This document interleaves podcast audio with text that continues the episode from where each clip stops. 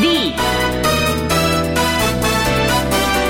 このコーナーでは話題の CFD についてその基礎から実践テクニックまでをシリーズでお送りしてまいります。このコーナーはネットトレードをスマートにするオリックス証券の提供でお送りします。スタジオにはこのコーナーの講師国際テクニカルアナリスト福永博之さん。CFD のスペシャリストオリックス証券の福島正さんをお迎えしています。福永さん、福島さんどうぞよろしくお願いします。よろしくお願いします。ダブル福ちゃんなんで噛みまくってしまいましたが、失礼いたしました。そうなんですよね。じゃあ、ちなみに、福福コンビがでやってから、木曜日って日経平均マイナスになってないんですよね。福、深野さんも気づいてらっしゃいました。気づいてました？はい。一応4連勝とかどこまで連勝が続くか楽しみですね。そうなんですよ、まあ、それはそうです。お願いいたします。え、さて、いよいよ今日から学ぶ編がスタートなんですよ。基礎編は無事に卒業いたしました。はい。はい。えー、そして今日はですね、CFD 取引になれようというテーマでお送りしてまいります。えー、先週までは商品対象、仕組み、リスクなどについてご紹介いただいたんですけれども、実際のトレードをするときに、福島さん、取引コストでもあって、リターンでもあるっていうこれ仕組みがあるんですね。そうですね。えー、あの CFD にはですね、あの面白い特徴が実は他に2つございます。はい。まず1つ目がですね、えー、ポジションを翌日に持ち越した場合に発生するオーバーナイト金利の受け払いが発生するということです。オーバーナイト金利、うん、はい。で、このオーバーナイト金利というのはですね、あの、先物以外の CFD で、えー、発生するものなんですけども、はい、一般的にですね、買いポジションを持った場合に、ええ。ー、まあ、翌日に持ち越すと、支払い、金利の支払いが発生して、はい、えー、売りポジションを持っていた場合、えー、翌日、まあ、持ち越した場合ですね、えー、金利のをもらうことができると。売りだと受け取りなんですね。うん。ね、株とはなんだか逆な感じがするので不思議な感じが。ねなんか FX の場合はですね、ええ、例えば高金利通貨を買って低い方の金利の、まあ、通貨を売った場合あの金利差相当額のスワップポイントがもらえるとか、うんまあ、当然その高金利通貨を売った場合に、えー、支払いが発生するなんていうのがあるんですけども CFD の場合は、あくまでそのオーバーナイト金利というものに対して、えー、買いポジションの場合支払いが発生して、売りポジションの場合はもらえることができると。なるほど。オーバーいわゆる信用取引なんかで株で言う？その金利みたいなことなんですけども、まあ似たようなもんですね。大体どれくらいの金利がかかるんですか？そうですね。あの、そもそもオーバーナイト金利というのは、はい。はい、まあどのような形でまあ決められるかというと、はい、あの、もともとその基準金利というものがありまして、その基準金利というのは、各国の政策金利であったりとか、まあ一般的にはこちらなんですけども、あの、ライボ、皆さん聞いたことありますでしょうか、あの、LIBOR、あのロンドン銀行間取引金利ですね。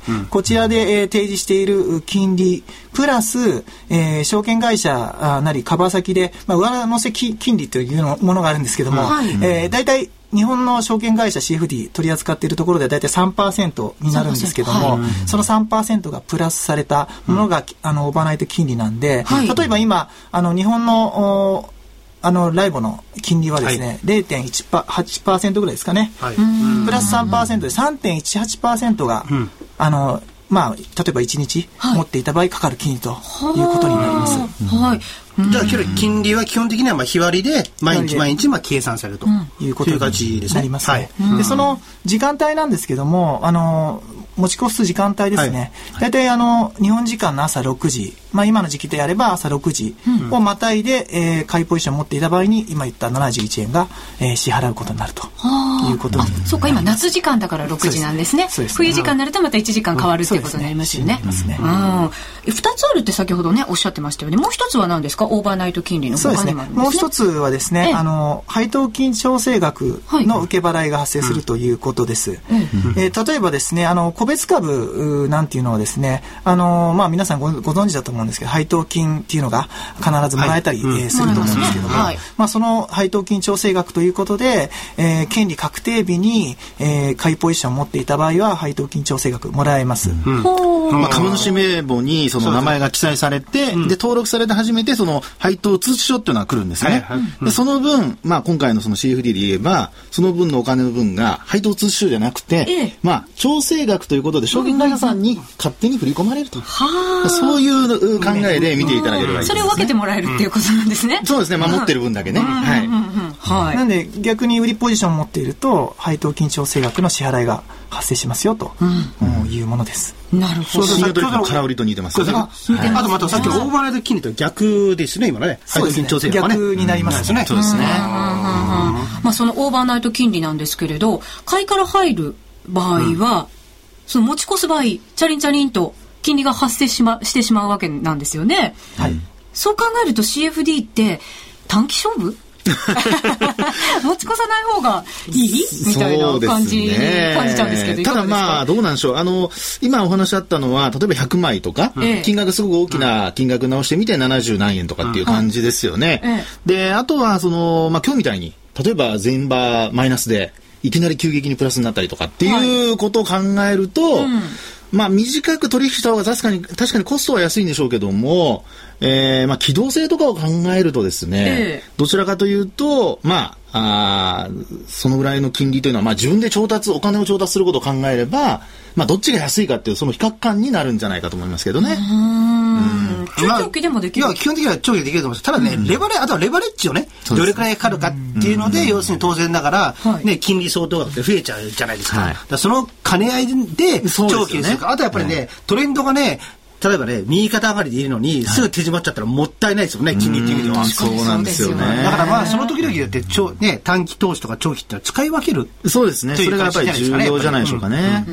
相場としっかり向き合って、決めていくということになりますね。まあ、ただ一つだけちょっとあの勘違いしやすいのがですね、先ほどちょっと売りポジションを持っていた場合に、あの、受け取り、金利の受け取りがありますよって言ったことを話したんですけども、あの、必ず発生するものではなくてですね、その基準となる金利に先ほど上乗せ金利の話したと思うんですけども、うん、基準となる金利がですね上乗せ金利より低かった場合は、うん。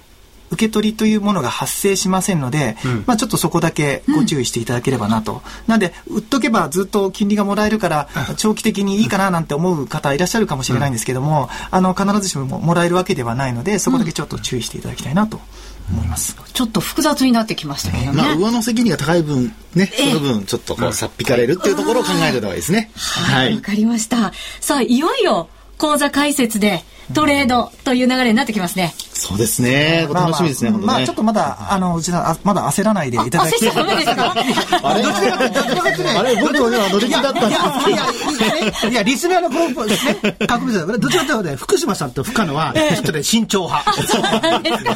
私たちイケイケな感じになってる逆割り、うちは。年の差じゃないですか。そうかもしれません。福島さん若かったですね。そうです。そうきますか。実践の取引に入る前にですね、ぜひですね、皆様にはですね、まあ、オリックス CFD のあのデモトレードというものがあります。はい、これあの1か月間使いたい放題で、うん、実際のリアルタイムレート、まあ、チャートも使えますし、はい、えー、そういったものをですね、えー、1か月間まるまる体験することができるといったものがあります？そうなんですね、えー、私ライブで作っちゃいましたけど。